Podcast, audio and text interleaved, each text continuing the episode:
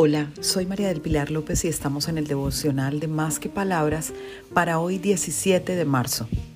Sé feliz. Te recomiendo leer Proverbios 16, 20. El que está atento a la palabra encontrará la dicha y feliz el que confía en el Señor. Sonríe. Hoy has despertado y tienes vida para agradecer a Dios. Qué alegría saber que Dios te ha regalado 24 horas más para disfrutar de caminar, ver, oír, amar y soñar. Dedica un tiempo de tu día para hablar con el Señor y contarle tus cosas, lo que vives, tus temores, tus preocupaciones y tus proyectos. En la palabra de Dios encuentras el consuelo, los consejos, las palabras sabias que te darán fuerza y paz. Confía en el Señor y sigue adelante. Que hoy sea un gran día para ti. Feliz día para todos, para que conversemos más que palabras.